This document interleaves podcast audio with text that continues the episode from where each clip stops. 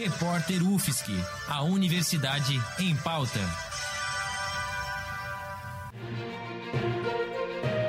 Cobertura especial Covid-19.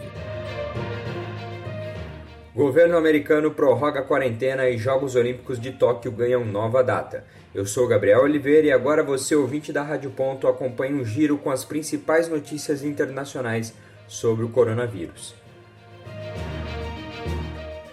O governo dos Estados Unidos prorrogou até o dia 30 de abril as medidas de isolamento no país por conta do coronavírus.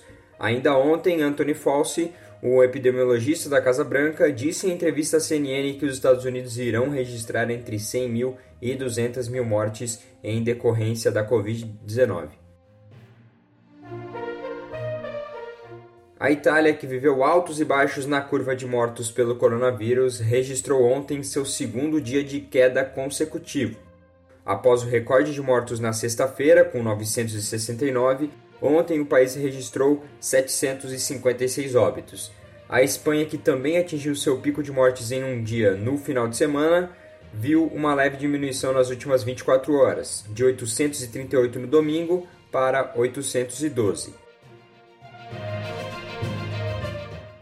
Além dos países em que a doença já está em um estágio avançado, o mundo abre os olhos para o continente africano, onde, apesar da população ser em média mais jovem, a Organização Mundial da Saúde já alerta sobre a grave evolução do coronavírus, principalmente quando se leva em conta o fato de que 258 milhões de pessoas vivem sem acesso à água e sabão, que são armas essenciais contra o coronavírus. E com 22 mortes, a Argentina ampliou por mais duas semanas o confinamento da sua população. Na Argentina, apenas os serviços essenciais estão funcionando e as fronteiras estão fechadas. O presidente Alberto Fernandes disse ainda que quer evitar entrar no falso dilema da escolha entre saúde e a economia do país. Eu sou Gabriel Oliveira para o repórter UFSC no combate ao coronavírus. Edição técnica de Joyce Almeida, Bárbara Juste, Gabriel Oliveira, Roque Bezerra e Peter Lobo.